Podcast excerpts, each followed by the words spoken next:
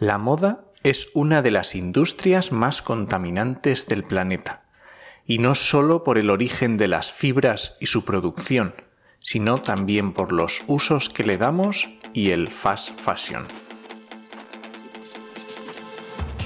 Comienza Actualidad y Empleo Ambiental, un podcast de Juan María Arenas y Enoc Martínez.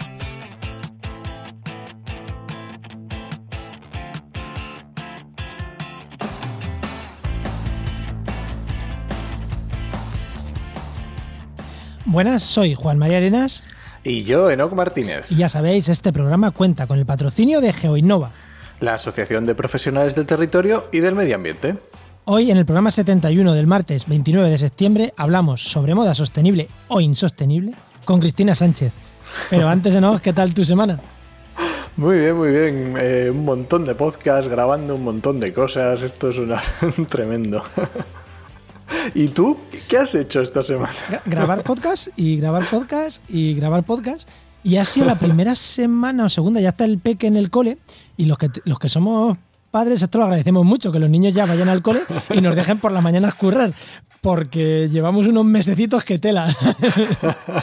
mientras, que dure mientras que dure y no haya rebrotes en su cole, mm, mm, mm, aliviado. Esta semana ya un poquito más aliviado. Currando hasta las mil, como siempre, pero por lo menos eh, aliviado por las mañanas un poquito. Muy bien. Y eso, y podcast, y podcast, y podcast. Porque el resto de cosas no las puedo contar. Cualquiera diría que a lo mejor empiezan nuevos podcasts en breve. Mm, cualquiera lo, diría, cualquiera lo diría. Bueno, a ver, a ver, ya pronto en octubre, en octubre viene uno nuevo que va a estar muy chulo. Bueno, que nos liamos nosotros a hablar y tenemos aquí a la invitada. Vamos a darle paso, ¿no? Que le hemos dicho que no hable y nos está haciendo caso, así que vamos a darle paso. Pues hoy tenemos de invitada, como ya he dicho, a Cristina Sánchez, que es ambientóloga y experta en impactos ambientales de la moda. Buenas, Cristina, ¿qué tal? Hola chicos, buenas tardes. Hola, hola. Bueno, que tu presentación te he hecho así, a la gente no le suele gustar que digamos experto, pero da igual, te lo he dicho. Eh, que no sé... Cualquier otro sinónimo hubiera sido lo mismo. igual, ¿no? ¿Qué, nos hemos dejado de tu presentación o qué quieres puntualizar de tu presentación? El tema, pues a lo mejor experto, para presentar a, a la gente el por qué te consideras experto, yo hice el máster de hidrología, mi tesis final fue sobre los, la huella hídrica del sector textil y el cálculo de, de, agua virtual, que al final los impactos hasta que no los mides, ¿verdad? No eres consciente de lo grande o lo pequeños que son. Y la verdad es que impacta mucho saber todo lo que hay detrás. Del sector de la moda, ¿no? Y, di, aunque sea delator, pero dinos la fecha que lo hiciste para que la gente piense, porque ahora ya lo del tema de la huella hídrica es algo que todo el mundo más o menos conoce, pero ¿cuándo hiciste tú esto? Yo lo acabé en 2008 y por aquel entonces, claro, el cálculo de huella de carbono sí estaba un poquito más avanzado, pero el cálculo de la, del agua virtual, porque además yo no solo calculé el agua, las aguas azules que usas para, para, los textiles, sino lo que te va luego en aguas grises por pesticidas y contaminación. O sea, al final calculas absolutamente todo el agua que se ve impactada por, por el sector textil. Y eso ya te llevó a meterte de lleno en el sector de la moda, impactos ambientales y demás. Y hasta hoy, eh, que ahora ya entraremos a que nos hables un montón de temas, pero bueno, aquello fue el inicio hace ya 12 años. Y ya te ha ido metiendo más y más. Y bueno, tienes un montón de cosas interesantes que yo cuando me puse no, los temas que habéis, hablado para hablar dije, mm, claro, me encanta el tema. Así que pues bueno, mm, vamos, vamos, ahora, vamos ahora después a hablar, de, hablar de ello. Pero antes vamos a hablar de empleo, que es con lo que empezamos siempre, ¿vale? Vamos allá.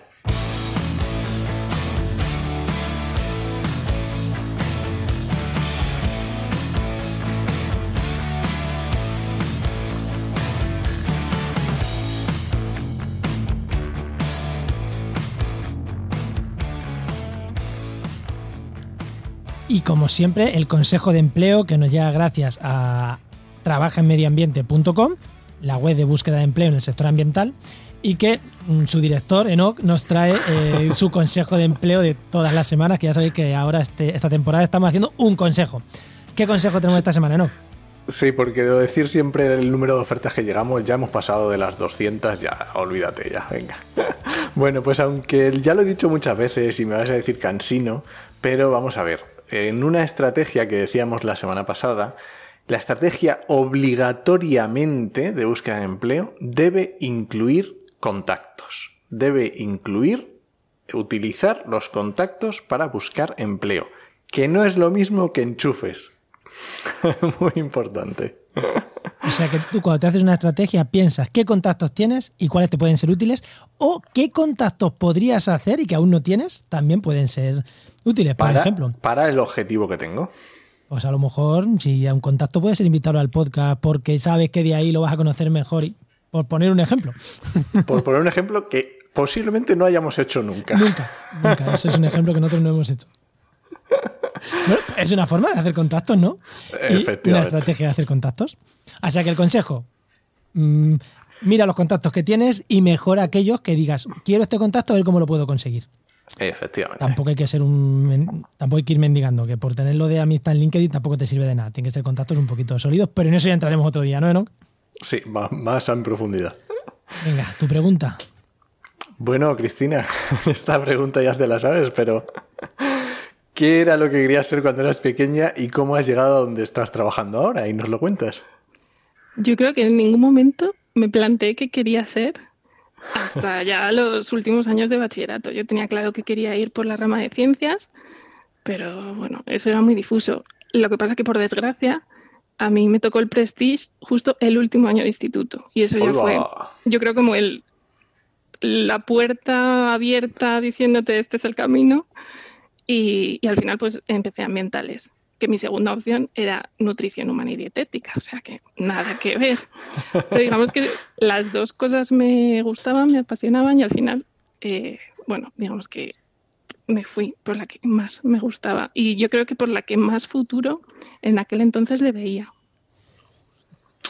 Sí. eh, Que- que muchas veces Parece cuando hablamos- mentira, pero sí. Cuando hablamos de, de empleo, ¿verdad? Pues para los jóvenes, dicen que, que va a tener salidas dentro de cinco años cuando acabe la carrera. Pues en aquel momento ambientales, ¿verdad? Y tal como pintaba el mundo y el futuro, que estaba un poco negro, pues parecía que iba a tener salidas. Sí, luego a lo mejor no fue tanto como se esperaba, pero bueno. ¿Y qué pasó cuando terminaste ambientales? Bueno, ya nos has dicho que hiciste el máster en hidrología y, y qué, cuando terminaste o cómo fue, qué supuso para ti. Eh, desde el punto de vista mm, de contacto con la universidad y con, digamos, con la ciencia, yo sabía que no quería dedicarme a investigación. O sea, no, porque es verdad que mi, mi máster era, estaba más enfocado a eso, a, a luego estudios y, y a publicaciones y demás. Y al final, lamentablemente, me tocó acabar en 2008, que luego vino la crisis. Entonces, es como que todo se alineó para que saliera mal.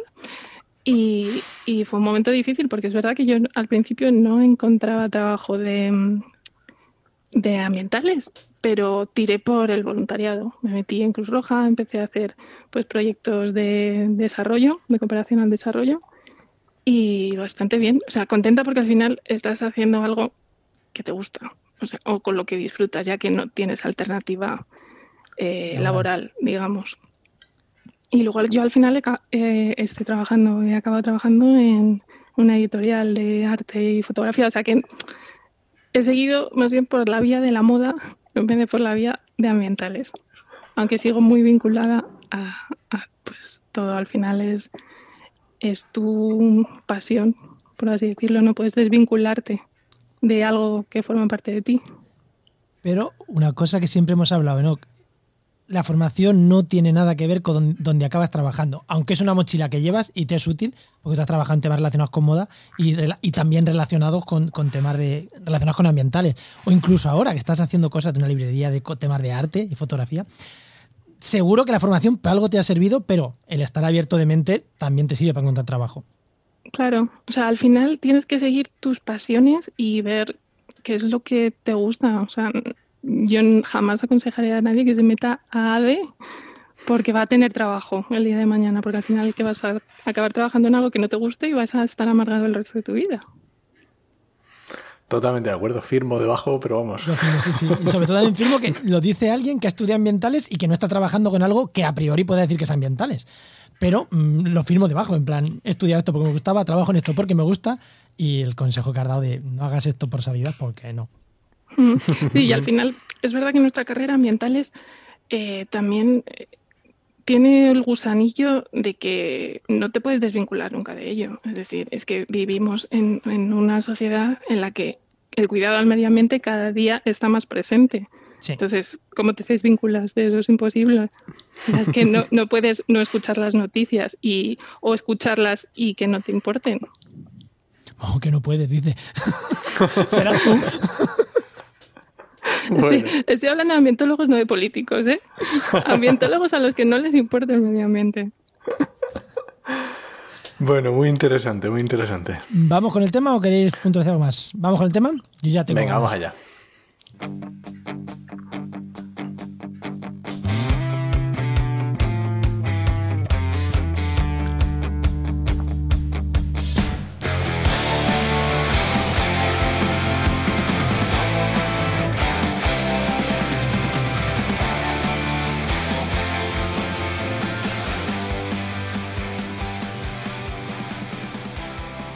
Cuando pensamos en modelos de negocio sostenibles ambiental y socialmente, una de las primeras industrias que se nos viene a la cabeza es la de la ropa, es la de la moda.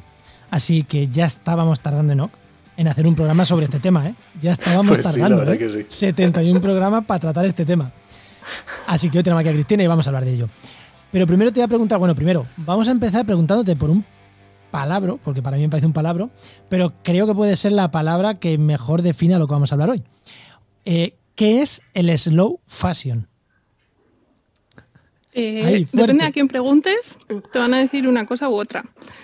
Eh, al final, slow fashion es todo lo contrario al fast fashion, a la moda rápida de grandes volúmenes productivos y consumo rápido y rotativo, digamos. Entonces, slow fashion puede ser cualquier marca o producto que alargue la vida útil de los productos, que abogue por una mejor, eh, digamos, cuidado de la naturaleza o, preocupación por los trabajadores de la industria textil.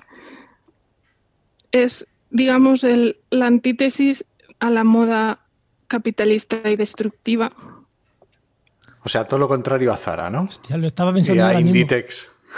Al final, estas grandes empresas se, manejan en, grandes volúmenes. Entonces, ¿hasta qué punto puede ser sostenible una cantidad ingente de ropa producida al año?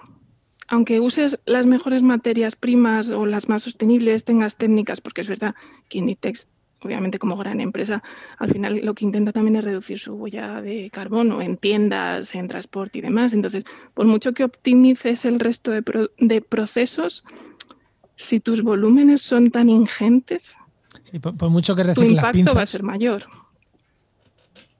Claro, si tu modelo de negocio es lo que decías tú, es relativo a esta velocidad de consumo, de consumir cada X meses, tener que estar comprando, comprando, comprando, pues...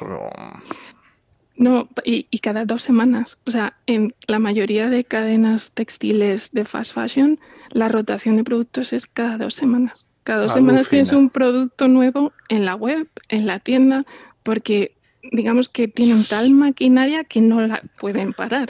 Creo que vas a, dar, a mí me alucina. ya, ya has dado un dato que me ha flipado. Eh, creo que Enoch y yo somos tan antimoda que, que, nos vas a dar unas de datos que nos vamos a quedar alucinando. claro, vosotros pensabais en temporada de invierno, temporada de verano. No sé, yo pensaba cuatro, por venga, por primavera, otoño. Sí, hace poco escuché que, que supongo que será porque en esto del slow fashion habrá un green, como el greenwashing ambiental, pero para la moda. Hace poco escuché una noticia que era como, puedes ahorrar no sé cuánto CO2, no sé cuánta agua, si tu ropa alargas la vida de tu ropa en vez de dos meses, seis. claro, es que nos movemos en esos periodos. Es, increíble porque una vez, cada vez, si te metes más y conoces más, eh, te asustas más, pero por otra parte quieres cambiarlo con más ganas, porque es totalmente insostenible.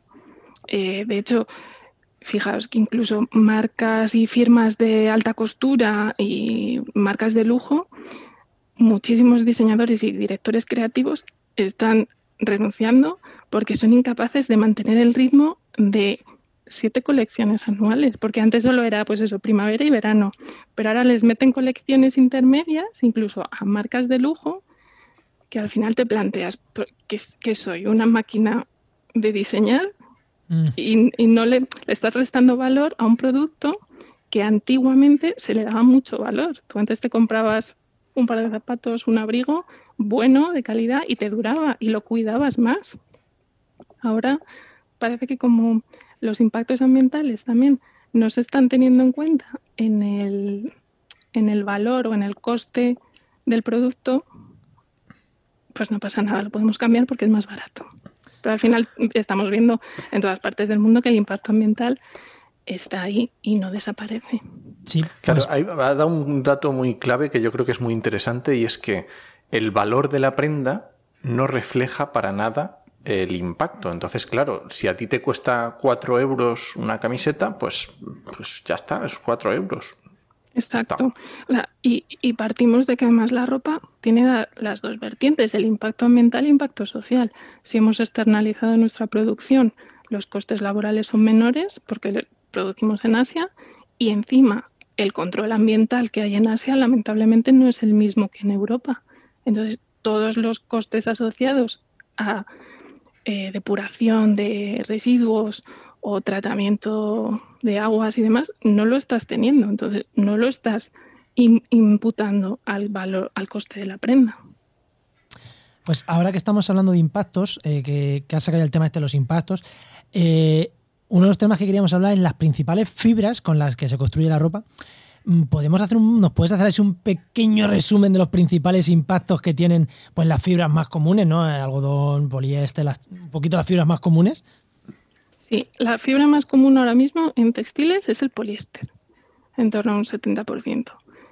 Lo que implica que el poliéster es un polímero procedente del petróleo, tanto la extracción ya está teniendo un impacto y la transformación de ese petróleo en, en plástico, en poliéster, y luego el tratamiento eh, tiene tratamientos químicos, es decir, eh, cualquier em, transformación química de los polímeros tiene unos residuos. Van a las aguas eh, residuales, primer impacto. Con, con, tejidos como el algodón, que es un tejido natural, tienes muchísimo impacto por agricultura. Sumad los habituales, los clásicos, pesticidas, plaguicidas, em, fertilizantes, erosión, pérdida de biodiversidad. Ahora mismo el, algodón usa el 25% de los pesticidas mundiales. Un cuarto de todos los pesticidas se usan para cultivos de algodón. Jolín, qué pasada. O sea, eh, no está cuantificado al 100% el impacto o el, el consumo de CO2 eh, que tiene el sector de la moda, porque es muy difícil de calcular, es tan diverso que no hay, no hay ahora mismo ninguna cifra. De hecho, hay una rondando mucho por ahí que es que la industria de la moda es la segunda industria más contaminante del mundo y es, eh, digamos, no es falso, pero no está demostrado. Se empezó a sacar en un artículo de prensa, al final todo el mundo lo sigue recomentando pero, pero no es real porque nadie ha hecho nunca el cálculo de qué, es la industria más contaminante del planeta. Pero eh, en, agua, por ejemplo, eso sí está, está contrastado, que el 20% de los tóxicos que van a aguas, a cauces fluviales o, o masas de agua, es por el, por el sector de la moda. Entonces, una quinta parte de las aguas contaminadas ha sido causada por la industria textil. Tiene mucho delito que hayamos tardado 70 capítulos en hablar de esto, Juan. Pero mucho, es que, eh, claro, es que eh, es lo que nos pasa, que nosotros de, moda sabemos, entendemos poco, entonces...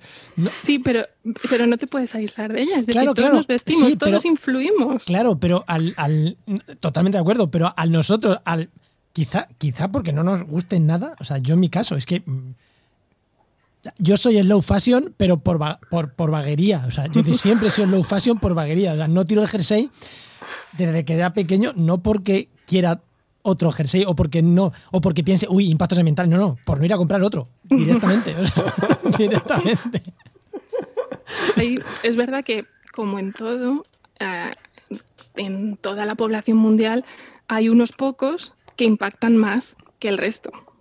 claro. Lo vemos en cualquier otro hábito de consumo. Entonces hay unos poquitos que, por ejemplo, Estados Unidos o Inglaterra se tiran al año kilos de residuos textiles de ropa y muchos solo se han puesto una vez al día.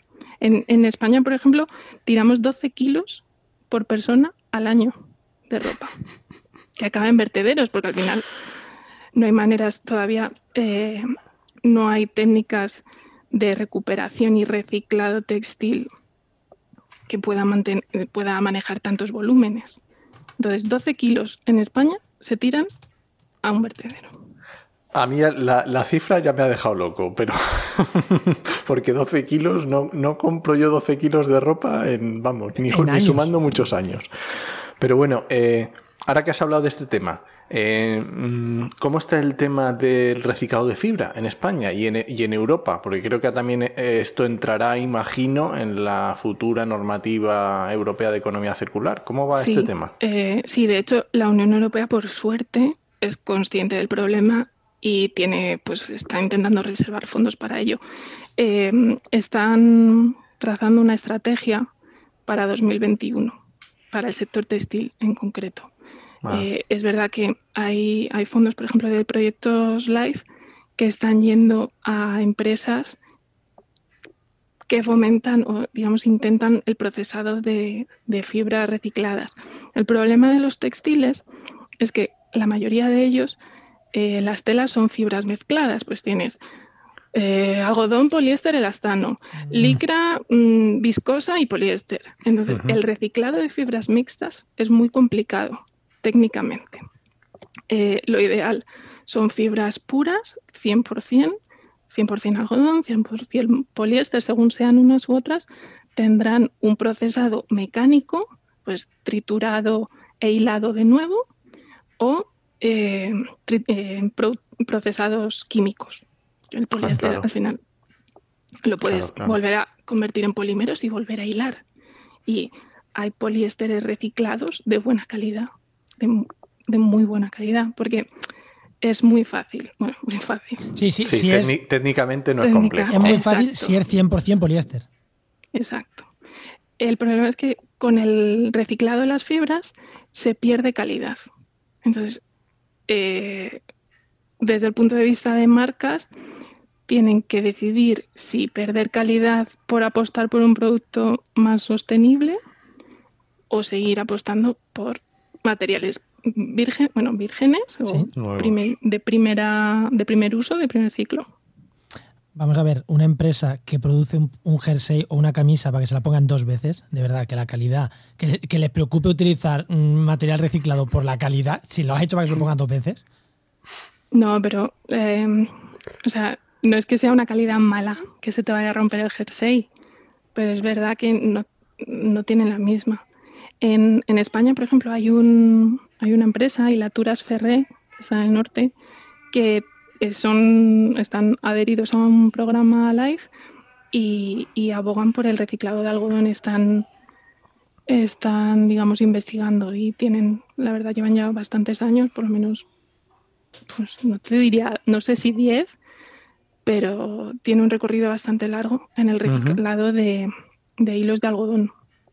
Eh, hay en España también, en La Rioja, está el Centro Tecnológico del Calzado, que también hay muchos investigadores, o sea, más bien no sé si son químicos o ingenieros industriales, que mm, están ocupados con el reciclado de, mm, de goma, por ejemplo, las chanclas. Mm. Ah. Usan eh, al final lo mismo para el reciclado de polímeros, eh, los funden y los convierten en, en, nuevas suelas para zapatos y demás. O sea, todo el tema de reciclado de cauchos y este tipo de materiales de goma, cauchos y, demás. Qué bueno. Entonces, sí hay proyectos, claro, cada vez más empresas están interesadas porque ven que hay mercado, obviamente, de las toneladas mundiales que se fabrican de textil y que acaban desperdiciadas, eso es materia prima. Sí. Claro. Es, es, como cualquier otro residuo. ¿Por qué lo vamos a tirar si podemos aprovecharnos de ello? Ah, ese para mí es el paso imprescindible del reciclado concienciados con esto, estamos cuatro. Somos cuatro y al de la burra. Pero si ahí hay dinero por medio, ya entra mucho más sector. Exacto. O sea, yo creo que eh, con ayuda de la Comisión Europea y los fondos que están reservando, más que muchas empresas grandes que están apostando por tejidos reciclados. Entonces hay más demanda, el consumidor también está pidiendo mm. más, porque también eh, sepas o no sepas de todo el impacto que tiene la moda, como que ves poliéster reciclado o mm. algodón reciclado y como que te llama más, dices, ah, pues estoy salvando el planeta. es verdad, hay, mucho, mucha parte de la población en, te estoy hablando en países desarrollados. ¿eh? Sí, sí, no, no, está, claro. O sea, que, que, pero bueno, por algún ley que empezar. Y es verdad que muchas veces ponemos el foco en, ay, es que nosotros no somos los principales contaminantes. Ya, ya, pero es que en Asia, que igual sí que son los principales contaminantes, la ropa que allí consumen, que allí fabrican, se viene por Europa. O sea que, no creo que en Asia estén cambiando de ropa, en India, en China, cambiando de ropa cada mm, dos semanas o cada tres semanas. Que igual está el mercado más penetrando, pero no lo veo. Entonces, mm. sí que está bien que en Europa nos tomemos las cosas en serio, sobre todo si nos las tomáramos en serio también con los productos que vienen de fuera, que eso ya tengo más en duda que se vaya a hacer. Yo es verdad que siempre abogo por reducir antes que tener que reciclar. O sea, es mucho mejor consumir menos y consumir mejor que consumir en la misma cantidad, pero con la esperanza de que luego se recicle.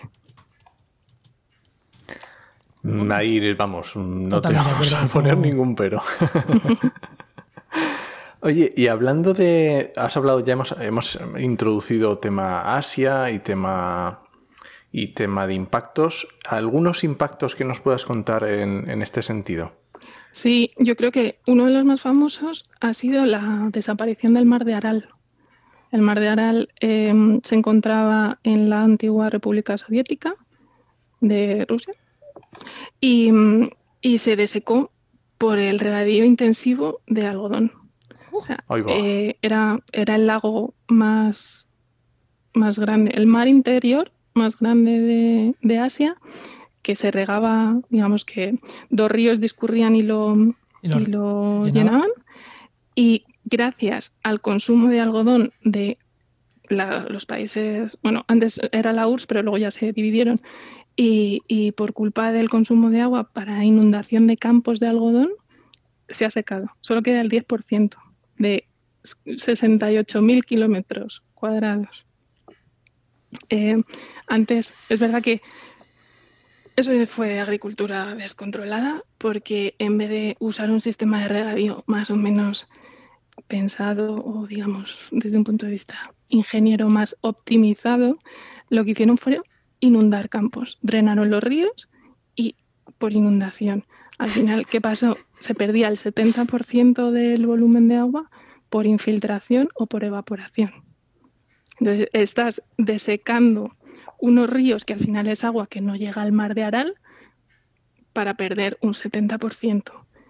Con menos aportes hídricos eh, aumentó la salinidad en el mar. Eso iba a decir, que no solo es perder agua, es todos los impactos asociados de la bajada en cantidad de agua, en caudales y demás. Exacto. También em, las, los peces, por supuesto, acabaron muriendo. Muchos de los pueblos costeros eran pescadores, el impacto económico que tiene también sobre la zona es muy alto. Cambió la climatología porque al no haber agua la evapotranspiración disminuye, entonces las nubes disminuyen, que ya de por sí era una, una región semidesértica. Tenían unos 90 milímetros al año. Es como la mitad de Almería o algo así. Entonces, en una región en la que tienes condiciones áridas, que se te evapora mucha agua, de es el único mar que tienes. Em, tuvieron también muchas tormentas de arena, claro. que al final esa arena no solo tiene alta salinidad, sino todos los pesticidas que llegaban de los campos de algodón. Entonces, es, desde el punto de vista ambiental, a mí me parece uno de los mayores desastres forjados en 40 años que ha podido tener la industria textil. Es bueno. A mí me, me está recordando, me está recordando a lo que está pasando en Murcia, no es industria textil, pero con el Mar Menor. O sea, me está recordando un poco, ahí no se va a vaciar porque le entra agua del otro lado, pero me está recordando impresión, industria, ta- eh, con- cultivos, peces muertos, mm, sector económicos al margen de la agricultura destrozados. Mm, lo mismo que, me estás, que nos estás contando. Exacto. En el Mar de Aral también, eh, al final lo que queda ha sido una pequeña zona en el norte de Kazajistán porque construyeron una presa, entonces algo de agua tienen, pero la parte sur, que eh, digamos está sobre Kazajistán y Uzbekistán, está prácticamente seca. Y además eh, hay imágenes por satélite con la evolución a lo largo de los años y de verdad que es impresionante porque era, no es un mar chiquitito, un lago chiquitito, no, es que son casi 70.000 hectáreas y en algunas zonas la columna de agua era de 40 metros. O sea, no te estoy hablando de, de un pequeño lago. Ostras, Ostras. qué locura, por Dios. Madre sí, mía. luego en Asia, por ejemplo, en China también hay mucho problema con las aguas, con las aguas derivadas de la industria textil por el tejido de los, de los teji- el teñido de los tejidos. Ah, por los tintes, claro. Los es- ese es el tintes impacto. Son productos químicos.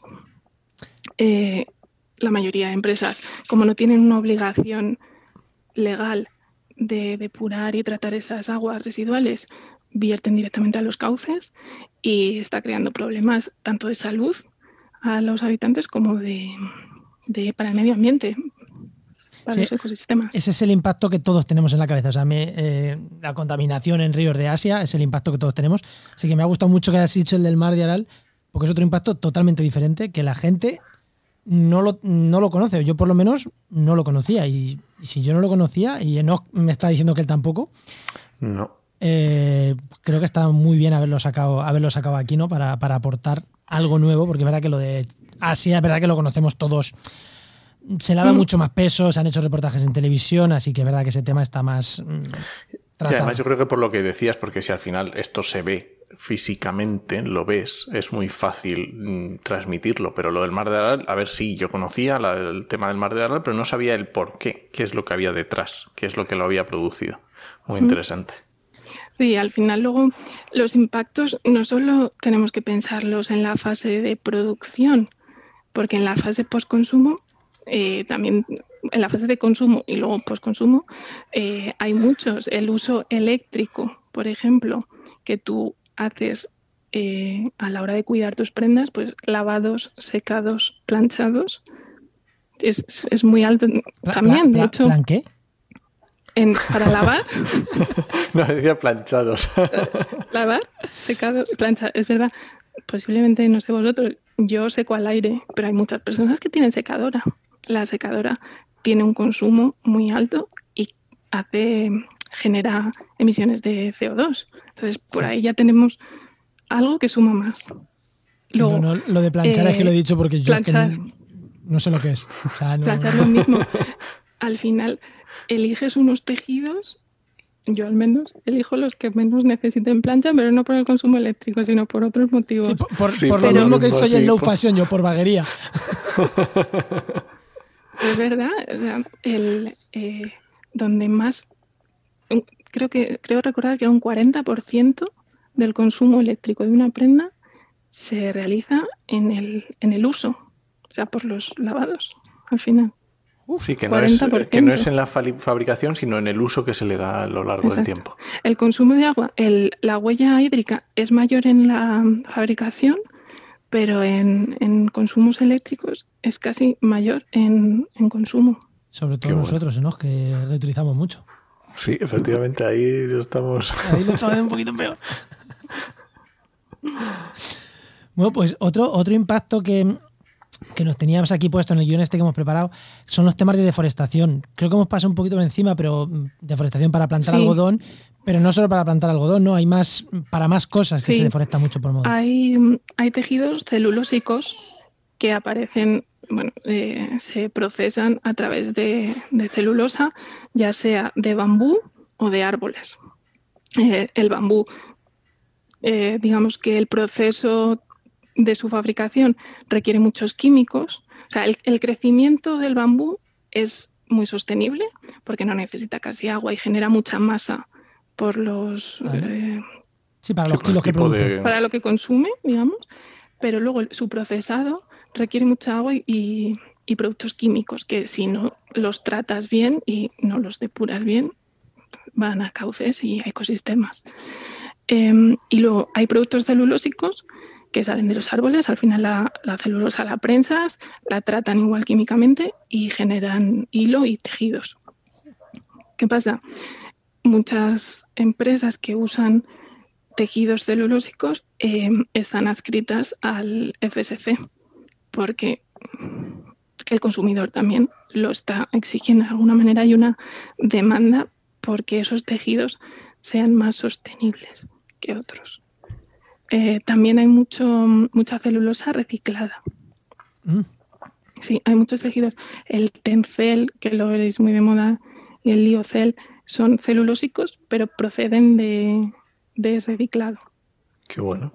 Cada vez está habiendo más innovación para crear nuevos, nuevas fibras que sean más sostenibles o al menos que generen menos impacto en, el planeta o en los ecosistemas.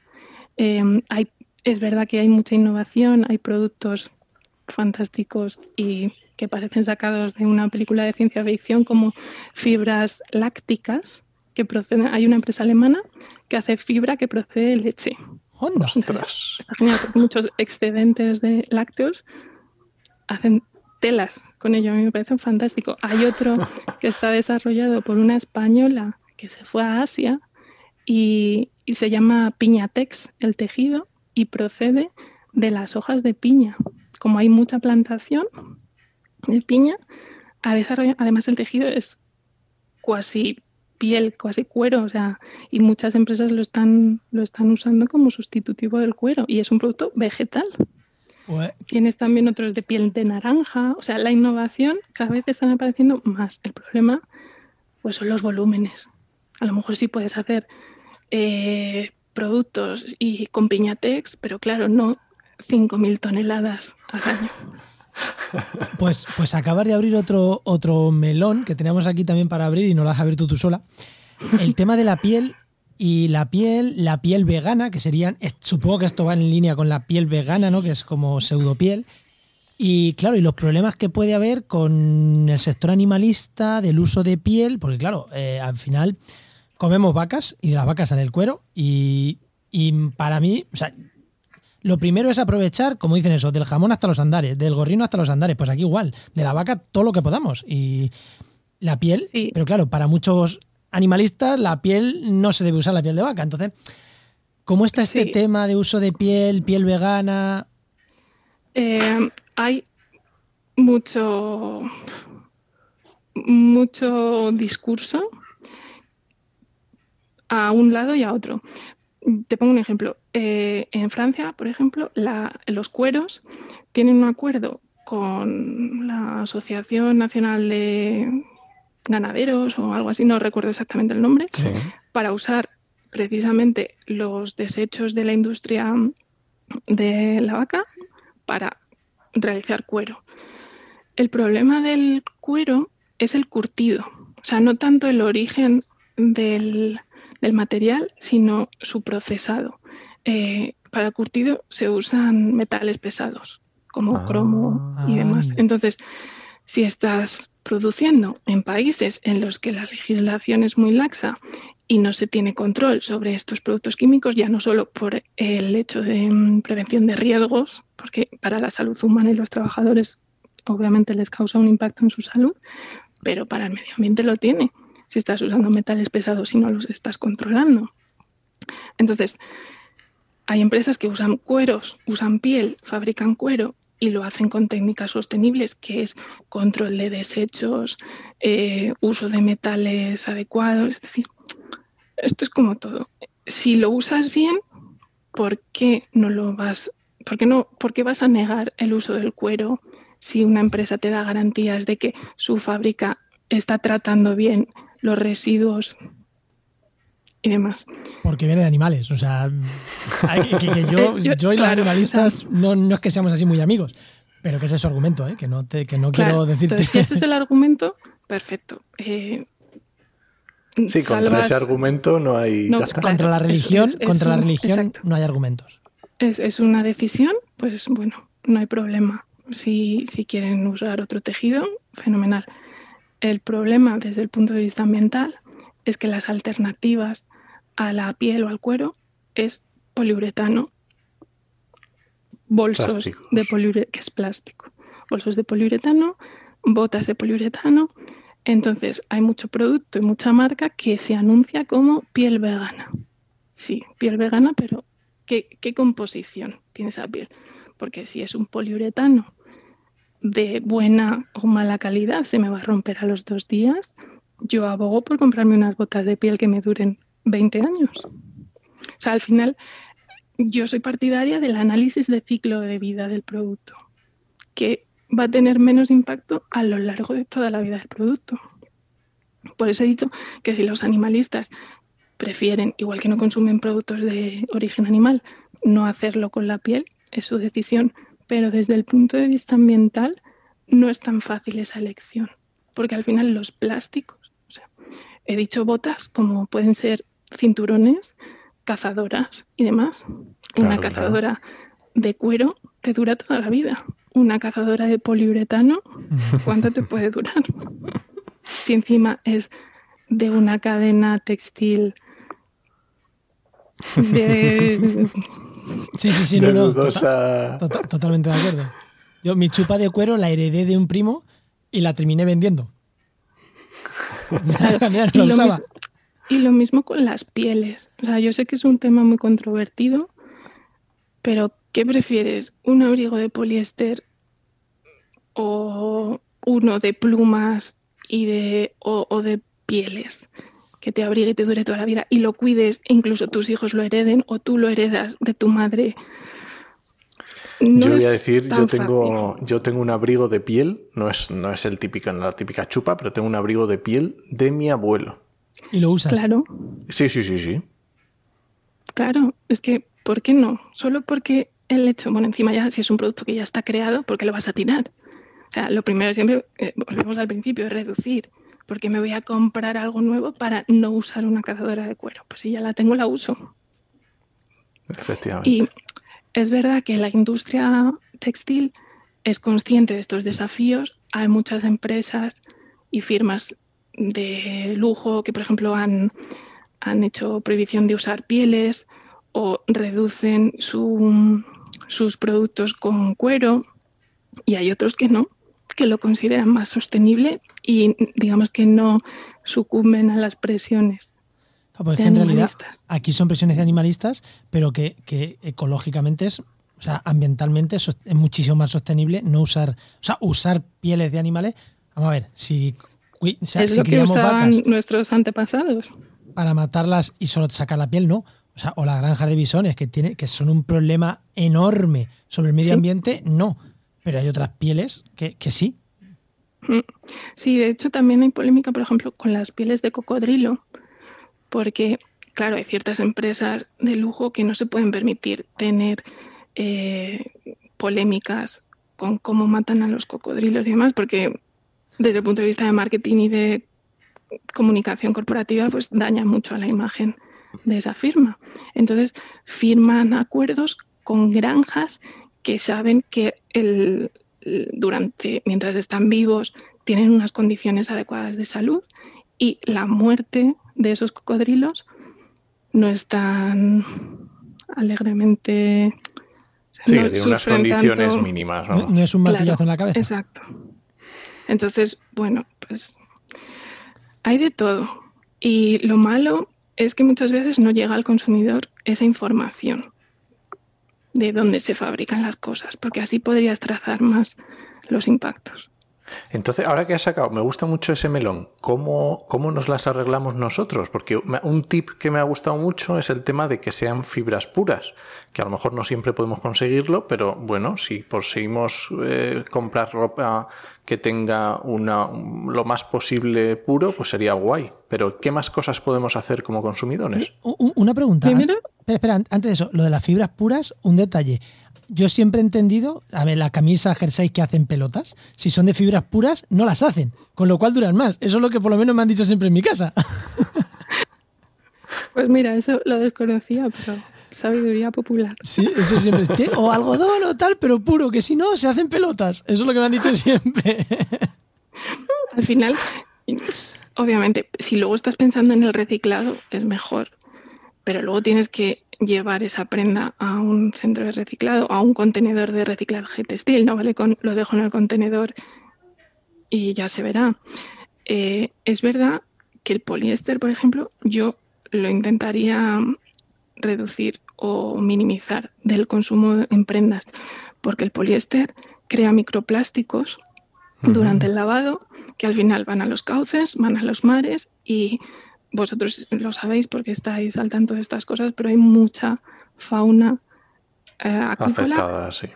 que al final acaban teniendo eh, microplásticos en sus tejidos por la cadena trófica, porque mm. se, se, se va de unos a otros.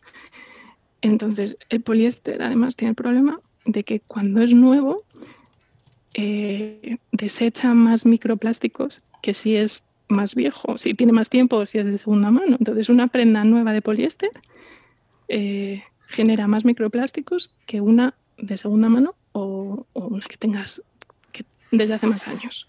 Entonces, la ropa nueva de poliéster yo intentaría minimizarla. Qué bueno.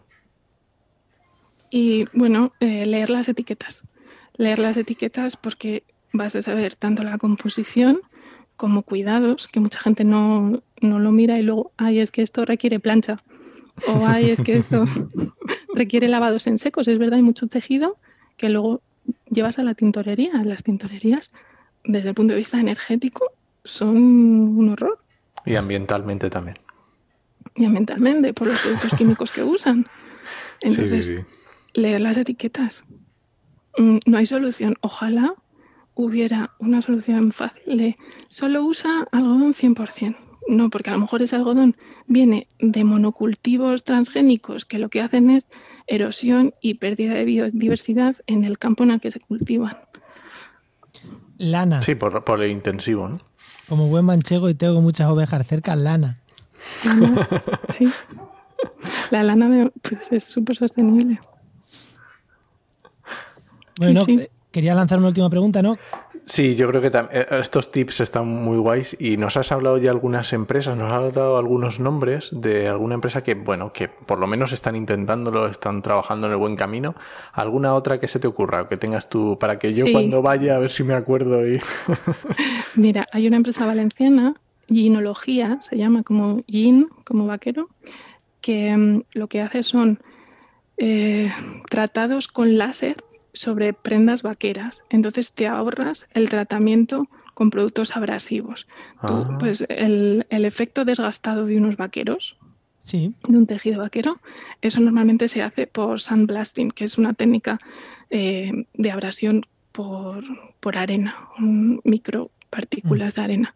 Entonces, gracias a, a la técnica láser de ginología, el desgastado lo hacen con un láser. Entonces no requieres ni agua ni productos y no tienes los riesgos eh, para la salud que tiene la otra técnica. Y ellos tienen, hicieron un acuerdo hace un par de años con Levis para, para hacerles los vaqueros a ellos. O sea, por eso digo que sí hay mucha, mucha innovación y empresas que, bueno, que están buscando su hueco y que lo están encontrando, porque lo hay. En el centro tecnológico de calzado de La Rioja, por ejemplo, se hacen las chanclas de Coalf. Ah, la marca que está, Sí, esta sí lo conozco, sí. E, es como la más conocida. es española y es de, las más conocidas.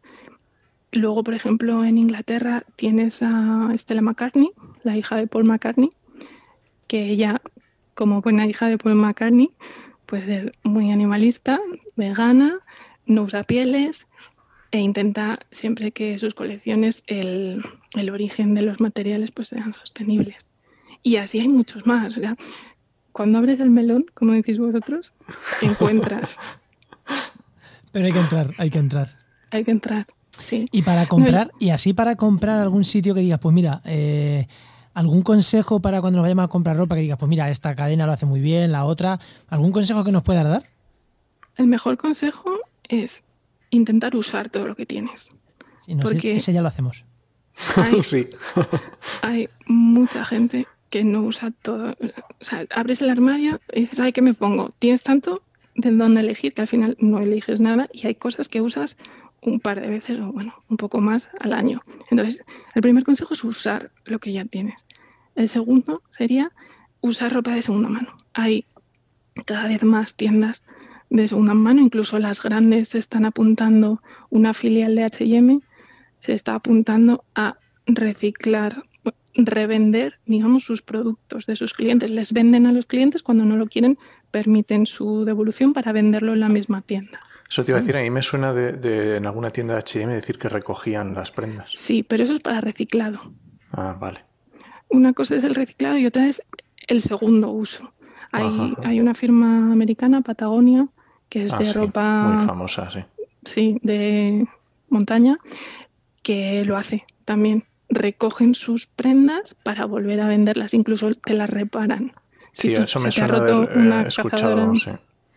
Entonces sí hay empresas que están empezando por ahí, claro, pero si no reducen los volúmenes iniciales de prendas que ponen en el mercado, el reciclaje textil ya se está haciendo en muchas. Zara también tiene sus contenedores de, de ropa en las tiendas para que tú las entregues. En Zara creo que puedes entregarlo sin más. En HM, si lo entregas, te dan un vale de compra, que al ah, final crea un círculo vicioso porque tienes un vale de compra, entonces compras más. Qué sin más guapo. Sí. A ver, es, eh, la idea es positiva porque estás encauzando ese residuo textil para tratarlo y no dejar que vaya a vertederos. A ver, gente que compra en HM al nivel de, oye, esta ropa de H&M, voy y la, la entrego en H&M, es gente que va a seguir comprando, con lo cual si por lo menos te garantizas que te llevan la ropa allí, es un primer paso. No suficiente, pero primer paso. O sea, yo en eso sí estoy también a favor de las grandes cadenas en cuanto a que ellos tienen el, la maquinaria necesaria para hacerlo y para y tienen mucho poder, ¿no? Claro, tiene mucho poder. Eh, todos los años se, celebra en Copenhague un, un, congreso de moda sostenible que van las mm, mayores firmas y las cadenas más grandes. Está en, parte patrocinado por HM y abogan por eso, por hacer que toda la industria textil se involucre en, en métodos y técnicas más sostenibles de producción, de tratamiento de, de residuos, incluso en las mismas fábricas, todos los excedentes textiles del corte y la confección, eso se tira. Entonces, intentar en origen coger de esos residuos textiles para que no lleguen a vertederos. Qué bueno. Entonces, sí, las grandes firmas tienen el, músculo como para mover la máquina. Entonces yo nunca les negaré que lo hagan. Se pueden criticar otras cosas, pero eso no. Muy bien, te lo compro. es muy polémico, ¿eh? Yo he tenido diferencias con, gente al final de moda sostenible porque es eso. Algunos intentan solo, pues que sí, el, producción local, consumo local e intentar favorecer pequeñas firmas, que obviamente lo apuesto por ello, pero sin negar la fuerza que pueden tener los grandes para que toda la industria se mueva en este... Es que yo creo que el pequeño sirve para tú como persona, para yo sentirme bien que compraba en la tienda del barrio o en, el, o en los calzados de Alicante, tal, pero es para que yo me sienta bien y que hacen un trabajo muy bueno y está genial. Y si todos lo hiciéramos, pero la, grande, la gran economía mundial se rige porque las grandes empresas tomen partido. y ahí estoy de acuerdo contigo. Yo estoy de acuerdo contigo. Bueno, pues. Sí, al final la industria tiene que cambiar desde dentro. Sí, no dejé de otra. Sí. Pues nada, eh, antes de despedirte, que ya llevamos casi una hora aquí hablando, eh, momento spam, que cuéntanos lo que quieras de ti, tus redes sociales, yo qué sé, lo que quieras. ¿eh? En redes me podéis seguir en Twitter, que es lo que más uso. ¿Qué? No solo hablo de, de moda, eh, hablo en general de cualquier cosa de medio ambiente. Eh, yo soy Sánchez García, guion bajo C. Muy bien. Pues nada, largo, pues pero efectivo. sencillo, ¿no? Como tienen que ser, los nombres tienen que ser así. Pues nada, pues muchísimas, muchísimas gracias Cristina por este ratito y porque a mí me has enseñado un montón de cosas Sí, que sí, yo no sí, sabía. ¿eh? vamos. Está genial. Muchísimas gracias porque, vamos, este es de los temas que no tenía ni idea. Sí, Hay, hay programas, a difundir la palabra. hay programas que yo más o menos sé y hay otros que dices, es que no tenía ni idea de un montón de cosas que nos has dicho, así que he aprendido un montón. O sea, Yo ya, mm, aunque se escuche poco, yo, aunque solo sea para mí, súper contento del programa. Me alegro, me alegro. Muchas gracias, Cristina. Gracias a vosotros, chicos. Hasta Chao. luego.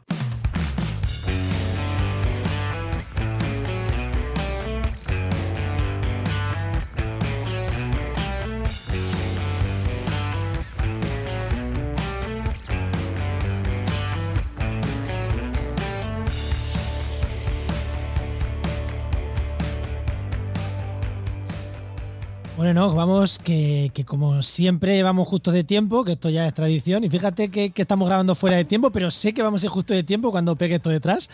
Es que no, no vamos, siempre vamos igual. Siempre vamos igual, con lo cual vamos a ir justo de tiempo, seguro. Solo falta que este programa, ¿no? Cuando lo metamos, este corte, hayamos hecho 40 minutos y vayamos sobrados. bueno, vamos, vamos con la con la herramienta patrocinada, que ¿a quién tenemos hoy, Enoch?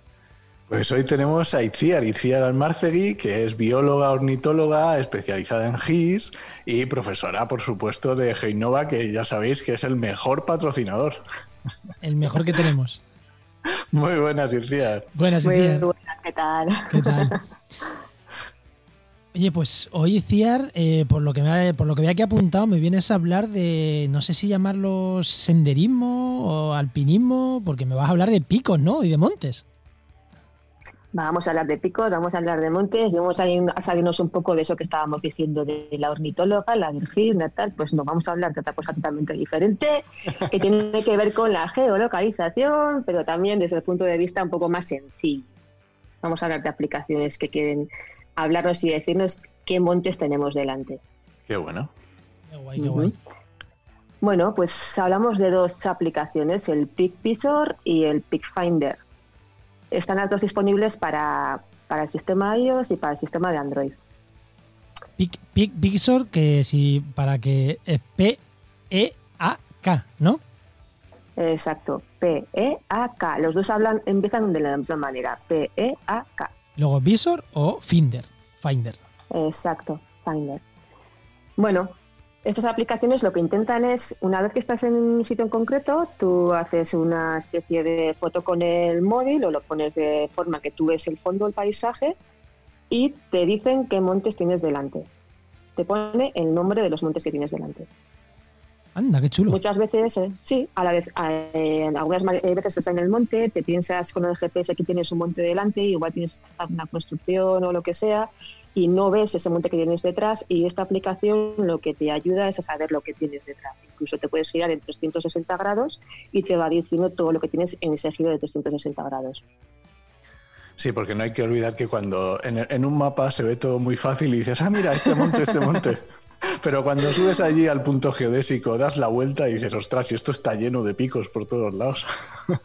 O tú imagínate que empiezas a hacer una ruta, te lo tienes muy en el GPS, tú ves la topografía y te, te pierdes y te encuentras con el típico paisano de pueblo que te dice, no, esto está yendo al monte Tarará. Y tú, muy bien, el monte Tarará no sé dónde está. Pues a lo mejor con esta aplicación puedes ayudarte y guiarte un poquito mejor. Yo estas, la verdad, yo estas no las conocía. Y yo, o sea, no puede ser. Porque, a ver, si soy guía de montaña, soy guía de montaña, vamos, no puede ser. yo conocía otras dos, una que se llama Peak, también, yo no sé por qué, mm, se llaman todas Peak, Peak Lens, y otra que se llama Cimas de España. Que bueno, bueno, pues oye, podéis probarlas y a ver qué, a ver cuál os gusta. Hoy vamos a tener que cobrar doble, ¿no? Siempre decimos una o dos herramientas, vamos a dar cuatro, hoy vamos a tener que cobrar doble, ¿eh? Yo tengo que, por hacer un poco así de un poco como de partida, como que estamos aquí combatiendo los dos, te voy a decir otra cosa, ¿eh? Esta te voy a decir, sí, sí. Esta del PickBiser, por ejemplo, lo que te dice también es restaurantes que tienes cerca del monte Oy, y bo. sitios donde bajar a comer, ¿eh? incluso si tienes algún laguito también. O sea, que no solamente te habla de las cimas y la cumbre que tienes más cercana, sino también si tienes algún lago o similar. A ver, no, ya, no. Me ha, ya me ha ganado, me ha Yo- ganado, me la estoy bajando. Eso iba a decir, es que lo iba a decir, digo, estoy viendo en tocar el móvil, se está descargando ahora mismo la herramienta. Sí, pero ahora mismo. Lo sé, lo sé, lo sé, lo sé. Vale, pues ha, ha ganado, ha ganado Isiar, venga, vamos al segundo round. no, no sé si queréis eh, hacer algo más hincapié en estas herramientas, ¿eh, ¿no? Isiar, Yo lo único de decir que, que creo que la eh, Pickfinder, por lo menos yo me, me voy y no he conseguido ponerla en castellano, esa está en inglés y la otra sí que está, la de eh, Pickvisor sí que está en, en castellano. y oye, un detalle, ¿son gratis o...? Son gratis. Bueno, eh, depende como todas las aplicaciones. Las básicas son gratuitas y luego tienes pues alguna forma de, de implementarla o mejorarla. Pero vamos, Sí, pero vamos, que eso es de pago. Que sí de pago, pero que será lo típico dos o tres euros y ya está. Sí, es una cosa sencillita, sí. Vale, pues muchísimas gracias y, eh, por, por, por traernos esta herramienta, ¿no? Muchas gracias, Iciar. A vosotros. Pues recuerda que esta sección te llega gracias a nuestro patrocinador, a GeoInnova, La Asociación de Profesionales del Territorio y del Medio Ambiente. y que puedes encontrar en www.geoinnova.org.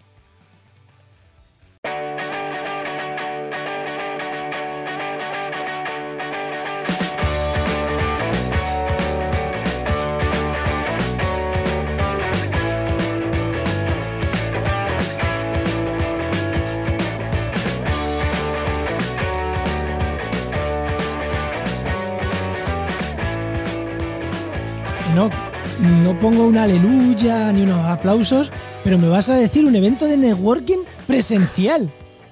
Bueno, vamos a ver.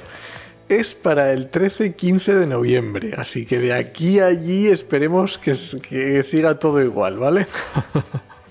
Pero bueno, son las JPod, las jornadas de podcasting que se hacen en Gijón del 13 al 15 de noviembre. Y que si todo va bien, vamos a estar por allí. Vamos a estar por allí, hombre, ¿cómo, cómo no vamos a estar nosotros por allí, no?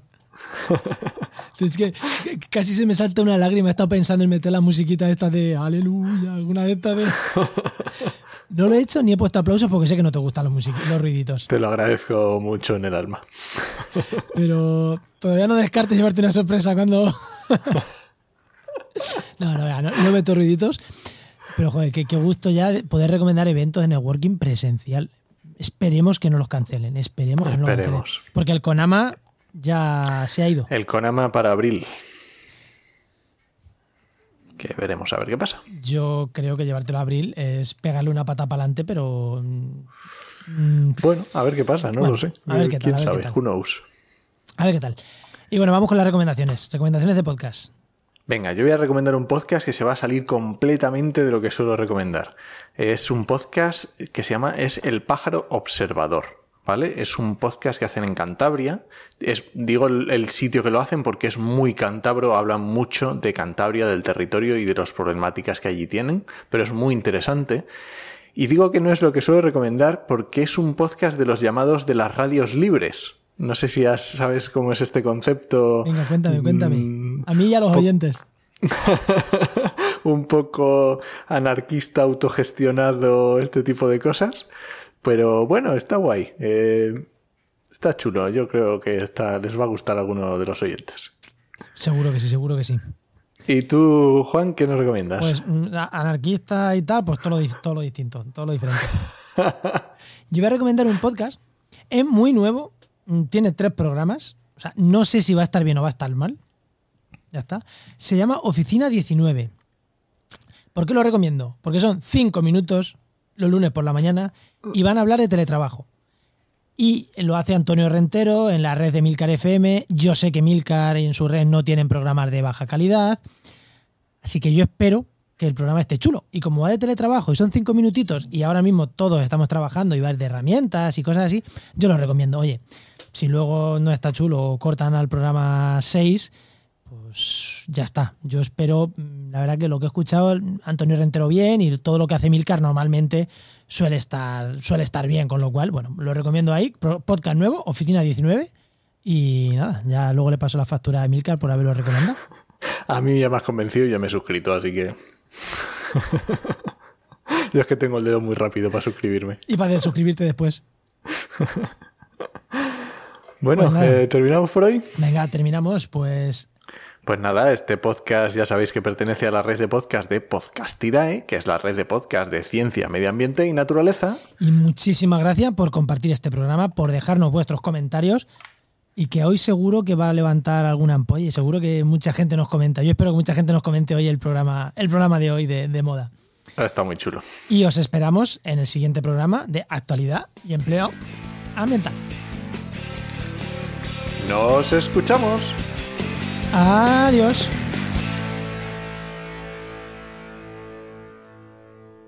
Repite eso que acabas de decir. ¿Qué cifra? ¿Qué cifra es? Pues mira, en Estados Unidos se gastan 3,1 billones, o sea, lo que sería para nosotros 3,1 mil millones de dólares en disfraces de Halloween que solo se van a usar una noche. Dios y que luego te puedes imaginar dónde van. Pero qué borricos somos, por Dios.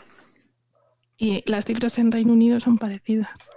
Y ya no solo con disfraces de, Halloween, sino con ropa.